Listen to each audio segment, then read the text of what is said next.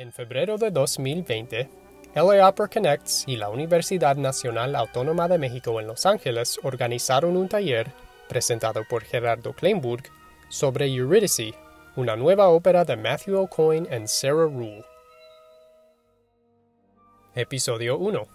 El mito de Orfeo y Eurídice es una parte central de la historia de la ópera. Afortunadamente, el título de la ópera que vamos a ver y la historia misma nos ayuda muchísimo. ¿Por qué? Esta ópera se llama Eurídice. De entrada ya nos llama la atención. Es como si fuéramos a ver una obra de teatro que se llamara Julieta. Y, ¿y Romeo? Como que estamos acostumbrados a que sean Romeo y Julieta, ¿no? Como, como Julieta solita, no, así no. Eh, y además, realmente, este mito, esta historia se llama Orfeo y Eurídice. Es decir, todo el mundo. Orfeo es el, un tipo universalmente mm, conocido que incluso ha visto su nombre, suponiendo que hubiera existido, convertido en un epónimo. Es decir, cuando un apellido o un nombre se vuelve ya incluso un adjetivo para definir algo se habla de un tema, de un mito, de un personaje órfico, o sea, tipo Orfeo. Nunca se habla de un personaje euridiciaco o, euridiceico. Interesante, ¿no? Interesante ya, y más en nuestros tiempos, y más en un estado como California, donde muchos de los derechos de las mujeres han sido eh, defendidos desde mucho antes que en otros lugares, me llama la atención que en este lugar, que en esta ciudad, en esta casa de ópera, se estrene, se haga, se haya hecho el estreno mundial de esta ópera Eurídice. Eso ya es una noticia. Entonces, tengo varios videos y creo que me gustaría empezar por este. San YouTube me ayuda a mostrarles de la mejor manera. O sea, me lo encontré ayer lo buscaba y buscaba cómo empezar. Dios existe y me puso esto enfrente.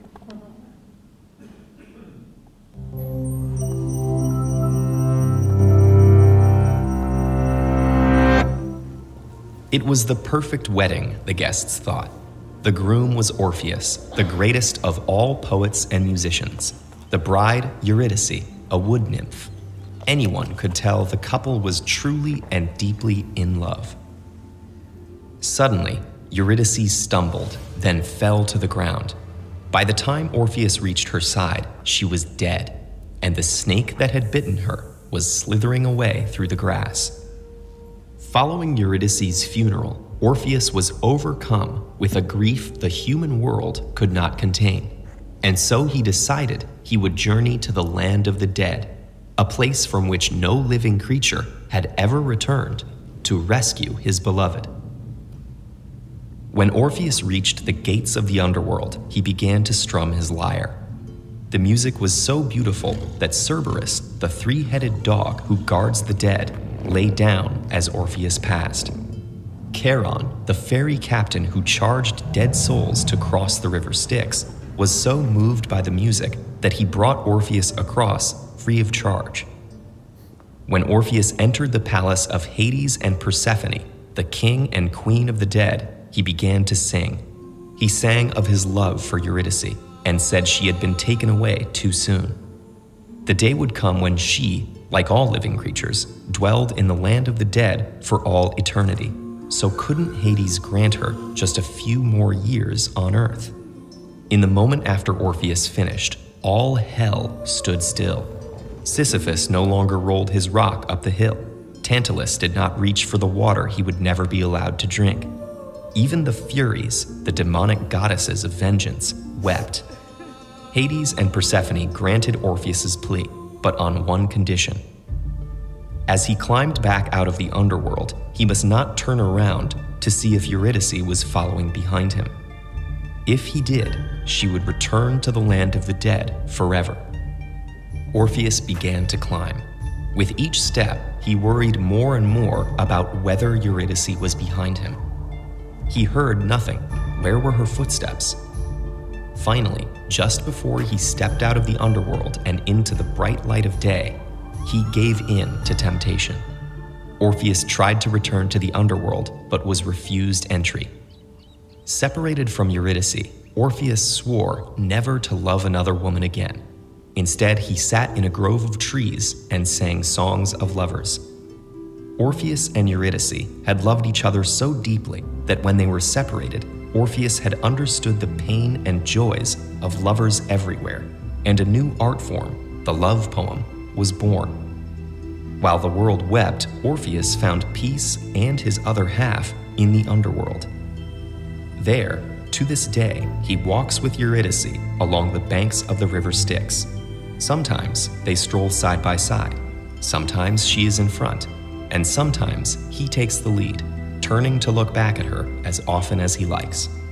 TED Ed is a nonprofit. If you value our work, Ahora dejamos el comercial. Bueno.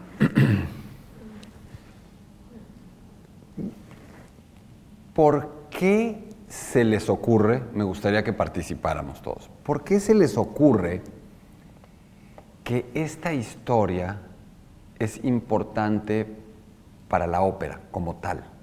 Para la ópera, para la ópera, sí, para, para, esta, pa- para esto que se llama ópera. ¿Qué puede tener en común con la ópera esta- este cuento que acabamos de ver? ¿Se les ocurre algo? ¿Qué? Ajá. Amor, drama, tragedia, erotismo. Música. Música. ¿Y qué hace Orfeo? ¿Qué hace además? Toca su lira y... Y canta. O sea, eh, de alguna manera este es el cuento de un cantante, ¿no? Entonces, así como a la ópera de Los Ángeles y a Matthew O'Coin les interesó este tema desde la ópera, a unos señores que vivieron hace muchos, muchos cientos de años, también les pareció interesante. Y les pareció interesante cuando la ópera como tal no existía. Es una pequeña recapitulación, pero es muy importante porque creo que, creo que va, creo que, insisto, para los que ya la escucharon se reforzará y para los que no puede ser, eh, es importante esta noción.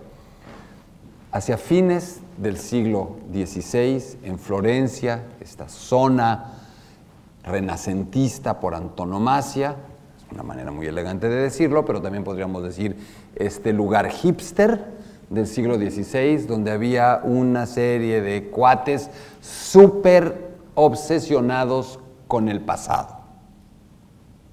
Obsesionados con el pasado. Nosotros, cua- cuando alguien se dice obsesionado por el pasado, de alguna manera, estoy pensándolo ahora, ¿eh? Se supone que le dice uno, ya deja de ver, el, ya deja de ver para dónde. ¿Algo les sonó del cuento que acabamos de ver? Ahorita, ahorita vam- vamos a ir lanzando muchas cuentitas y si me acompañan todas a lo largo de todas de las dos sesiones van a ver que todas las cuentitas las ensartamos y hacemos un collar. Ahorita parece que se está todo atomizando, pero les prometo, no, no les prometo que va a terminar de cerrar conmigo, va a terminar de cerrar cuando vengan a la función. Conmigo medio cierra el collar, pero el collar lo van a ver espectacular en el escenario. Entonces, estos cuates, estos, estos hombres tan brillantes, multidisciplinarios, eran como, como les contaba la vez pasada, eran, era un grupo de hipsters que tenían una suerte de think tank en un lugar que se llamaba Florencia en 1580. Y estos hombres, además, y además eran multitask, es decir, estos términos que aparecen en un juego, que parece como una broma para que se rían, nos permite ubicarlo ya hoy. Si yo les digo eso, ya entendieron. Un grupo de hipsters multitask que tenían un think tank, estamos entendiendo de qué hablamos. Era lo mismo.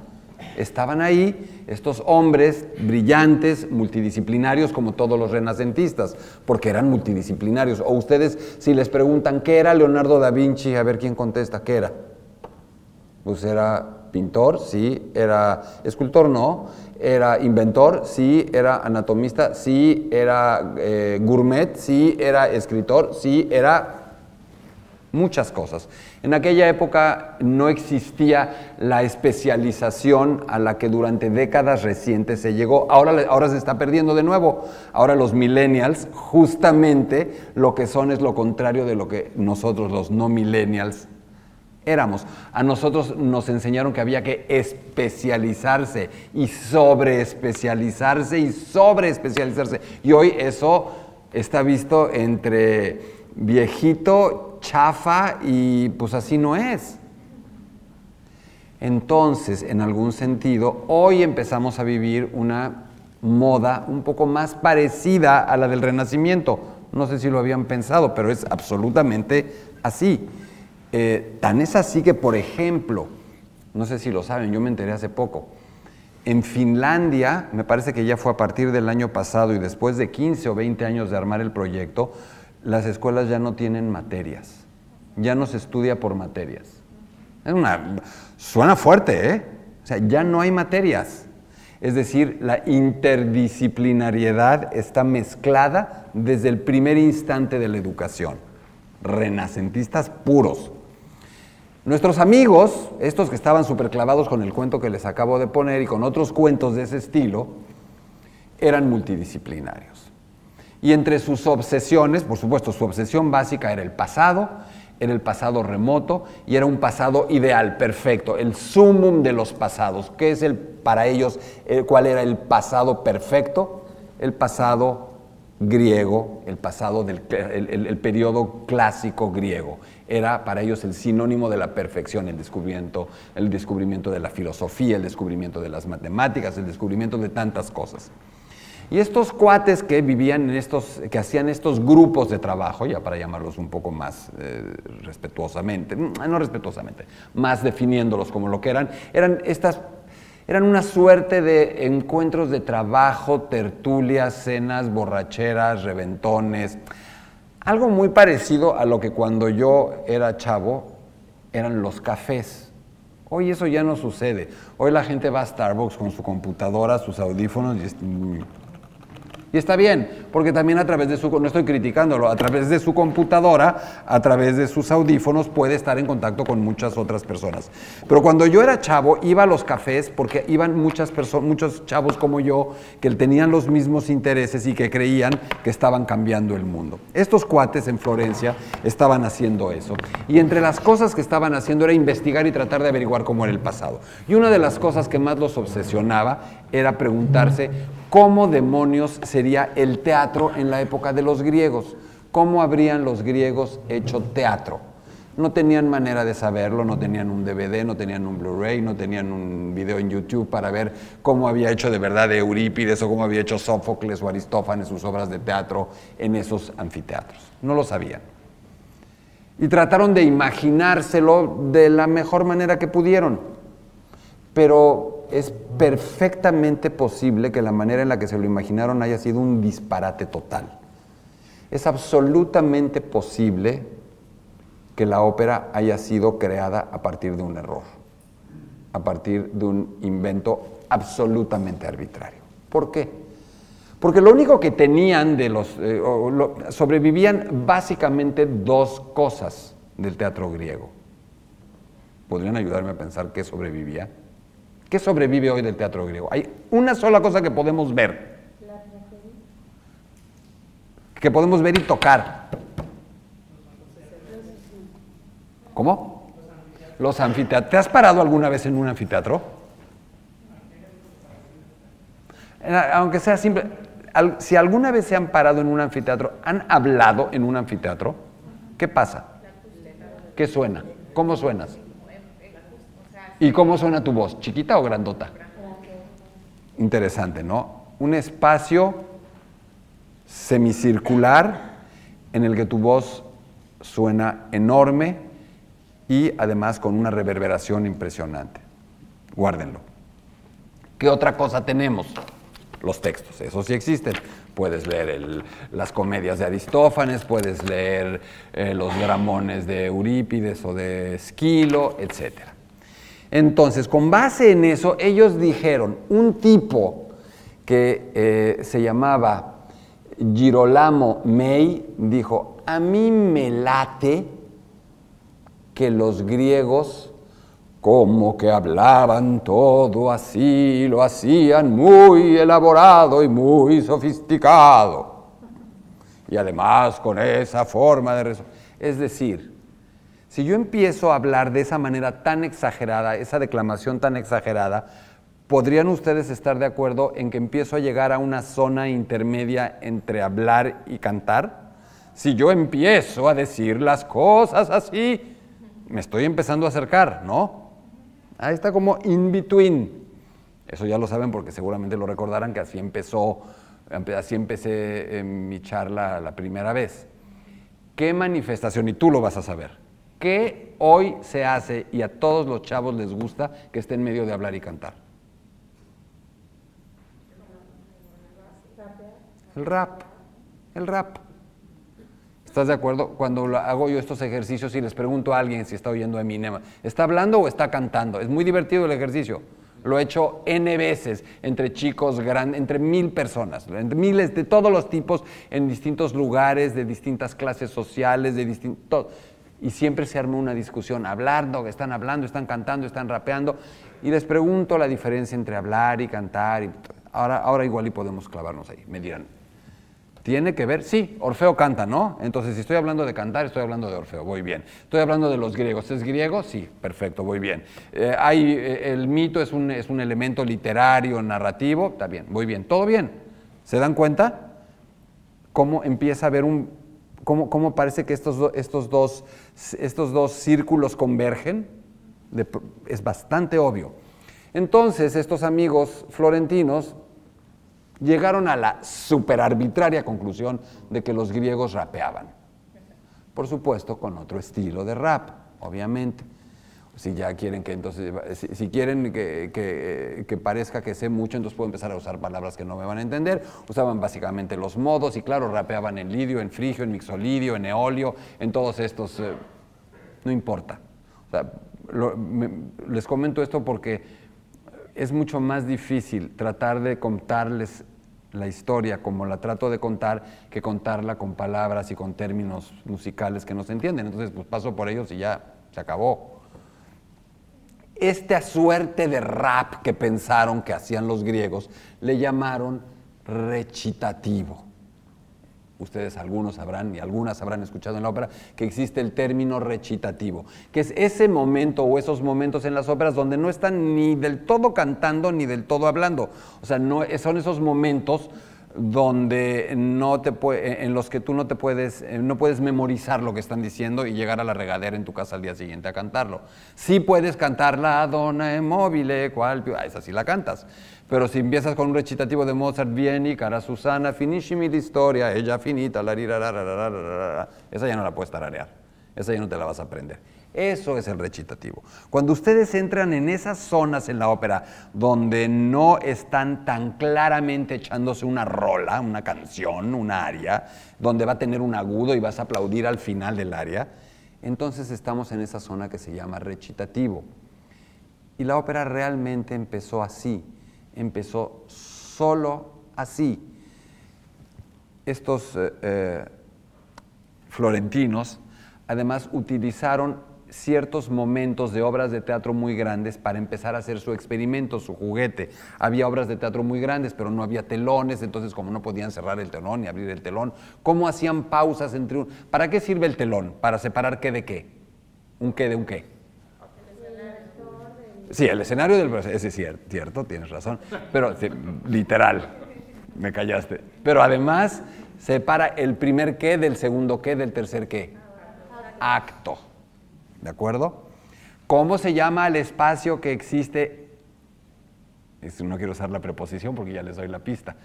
¿Cómo se llama el espacio que existe en ese lapso que transcurre de un acto a otro? ¿Cómo se llama ese espacio? Ese espacio de tiempo. ¿Un qué? Un intermedio. ¿Cómo se dice intermedio en italiano? Intermezzo. Entonces los señores florentinos dijeron, ¿qué tal si para probar nuestro juguete este de que los griegos rapeaban, lo hacemos en el intermedio, hacemos un showcito en el intermedio de la obrota de teatro, porque además no tenían prisa en aquella época. Hoy La gente cuando va al teatro, a la ópera, al cine, dice, ¿cuánto dura? Yo nunca en mi vida he podido entender esa pregunta. Me parece la pregunta más tonta que conozco. ¿Cuánto dura? O sea, no me es como si dice, o sea, ay, me dio un beso hermoso, ¿y cuánto cuesta? O sea, ¿cómo? Espérame, espérame, espérame. O sea, si tú vas a ver un espectáculo, la pregunta es si te gustó, si no te gustó, si te conmovió, si no te conmovió. ¿Cuánto dura? ¿De verdad no tienes una pregunta mejor que hacer que esa? ¿Perdón? Si te gustan es una maravilla y si no te...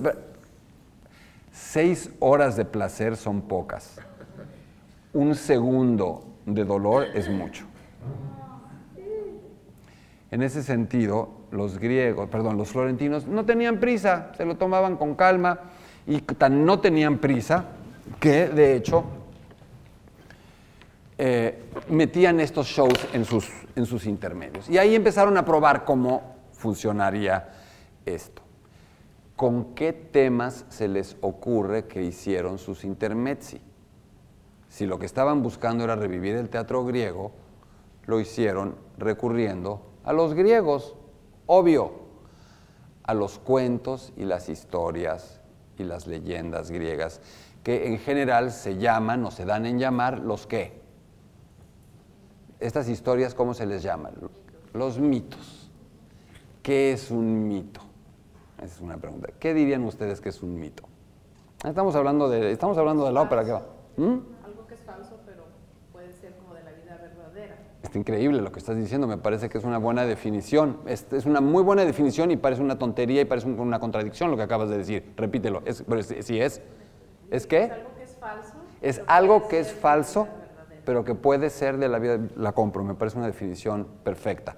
Y parece una incongruencia, ¿no? Algo falso que puede parecer de la vida verdadera. Sí, ya lo vamos a ver mañana. Hay una, hay una frase que le oí a Matthew Coyne, porque he estado oyendo todos sus podcasts y todas sus entrevistas para poder tener algo que decirles de él mañana, y dijo una frase genial, no se las adelanto, pero me, me voy a acordar mañana. Pero te digo algo, me gusta más incluso como le estás diciendo tú, es un poco parecida. Entonces, es algo falso que parece verdadero o que puede parecer verdadero. Estos amigos florentinos, nuestros hipsters del think tank, decidieron hacer sus intermedios en los que inventaban que los griegos rapeaban, tomando algunos textos y algunos mitos griegos. ¿De acuerdo? Eh, estoy pensando para dónde me voy, estoy pensando, estoy pensando.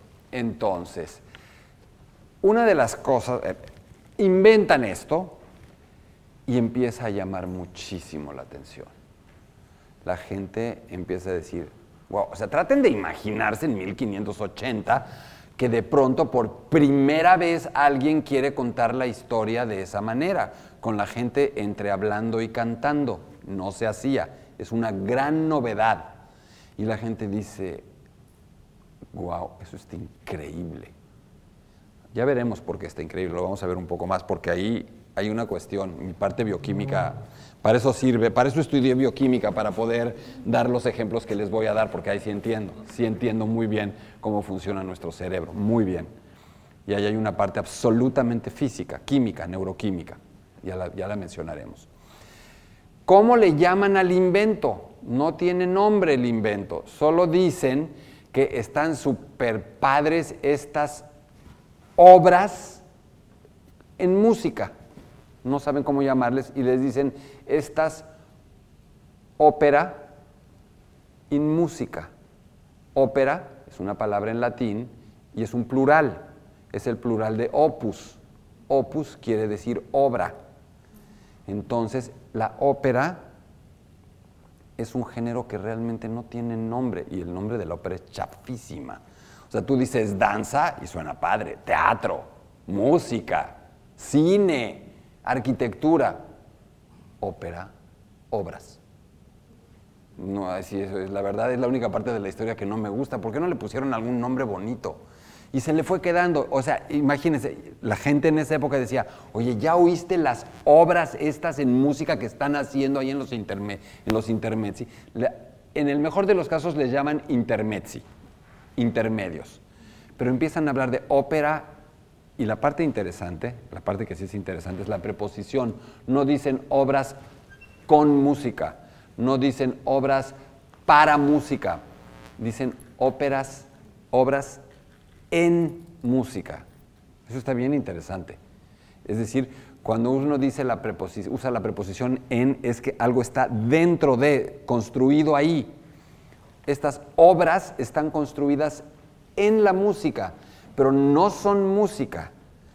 Y nadie de ellos está hablando de que estén cantando. O sea, la idea de que, o sea, no eran unos señores que dijeron vamos a poner a tres gorditas cantando ahí un do de pecho y no, no, no, no estaban pensando en eso. Cero. No había ni cantantes, no lo hacían con cantantes. Lo hacía, porque tampoco había, sí, sí había cantantes, pero como eran, todos eran multitask, pues podían ser escritores, una misma persona podía dibujar, pintar los telones, escribir parte del texto y además actuar y cantar. Era normal, era lo que hacían. No había cantantes. Entonces, ya estamos, ya, eh, esto ha sido una muy, muy breve descripción del nacimiento de la ópera. Eh, ¿Por qué les llamaría tanto la atención? Y aquí es donde yo les pido que, esto no lo hice, me parece, la vez pasada, que piensen un poco en lo que significa el canto. O sea.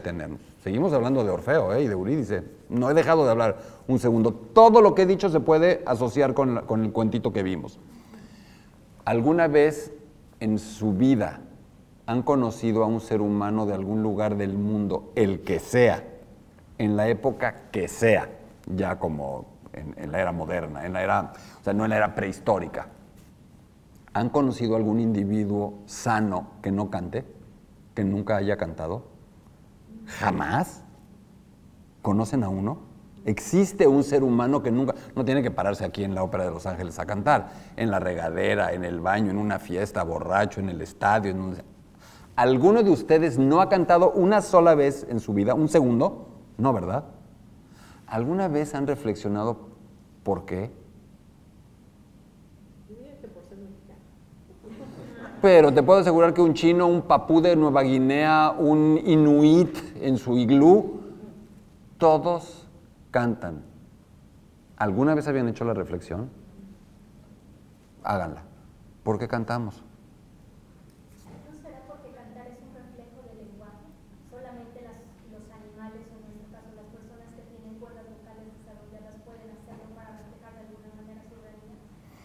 Sí, sí, eh, para reflejar de alguna manera su realidad. Sin embargo, también existe canto sin palabras, ¿no? Donde solo puedes tararear, ¿no es cierto?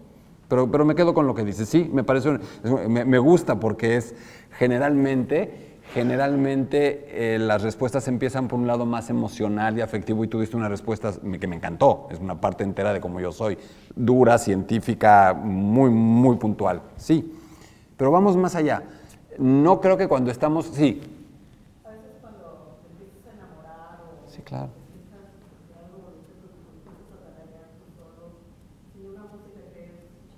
Uh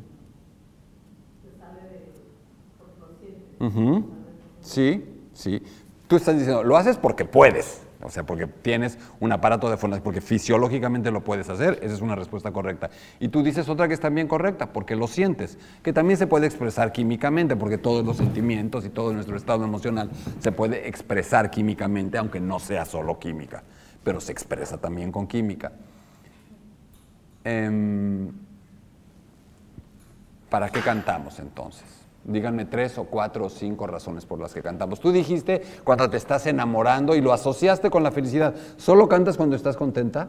No. Cantas también cuando estás triste. Puedes cantar en casi cual... Y cuando estás triste cantas además canciones más tristes, ¿no? Como si te trajeras la herida abierta y le echas un poco más de limón.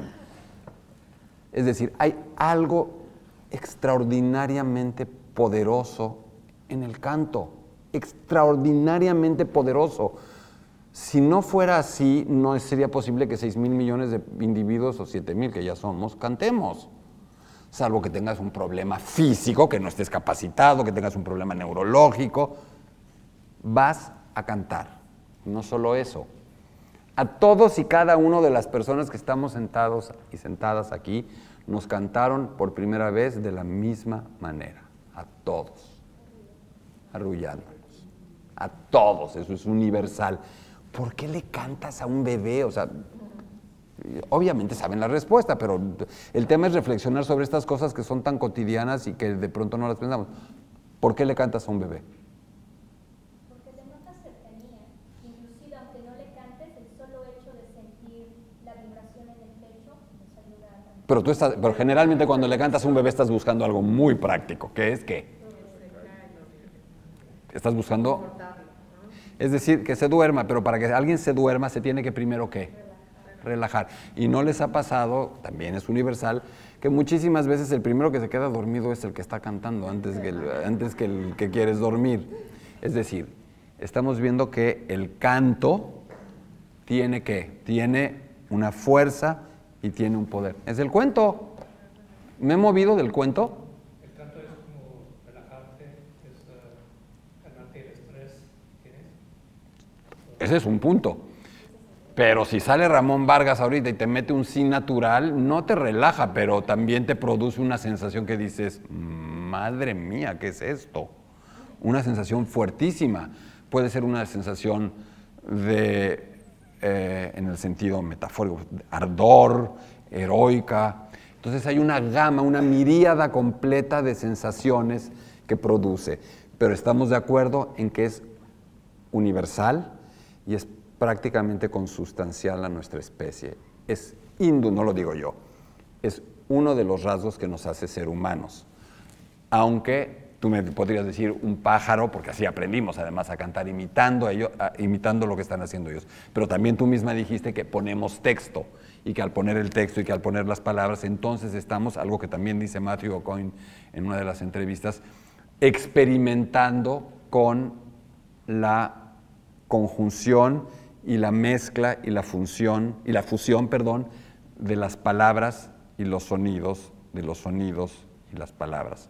Uno de mis compositores de ópera favoritos de todos los tiempos, Richard Strauss, alemán, del cambio de siglo del 19 al 20, el último, muere en 1949, el último gran compositor que escribe de una manera, de alguna manera melodiosa, asequible, por decirlo de alguna manera, decía en una de sus óperas, las palabras suenan, los sonidos hablan, todo es confusión.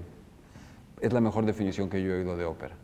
Las palabras suenan, los sonidos hablan, todo es confusión. Un compositor tiene que buscar cómo suenan las palabras y cómo hablan los sonidos. Eso es lo que hace un compositor. Si te ha gustado escuchar Detrás del Telón, no te pierdas un episodio. Suscríbete y deja un comentario en Apple Podcasts, Spotify o cualquier plataforma que uses. No olvides compartir este podcast con tus amigos en Twitter y Facebook. Nos vemos en la ópera.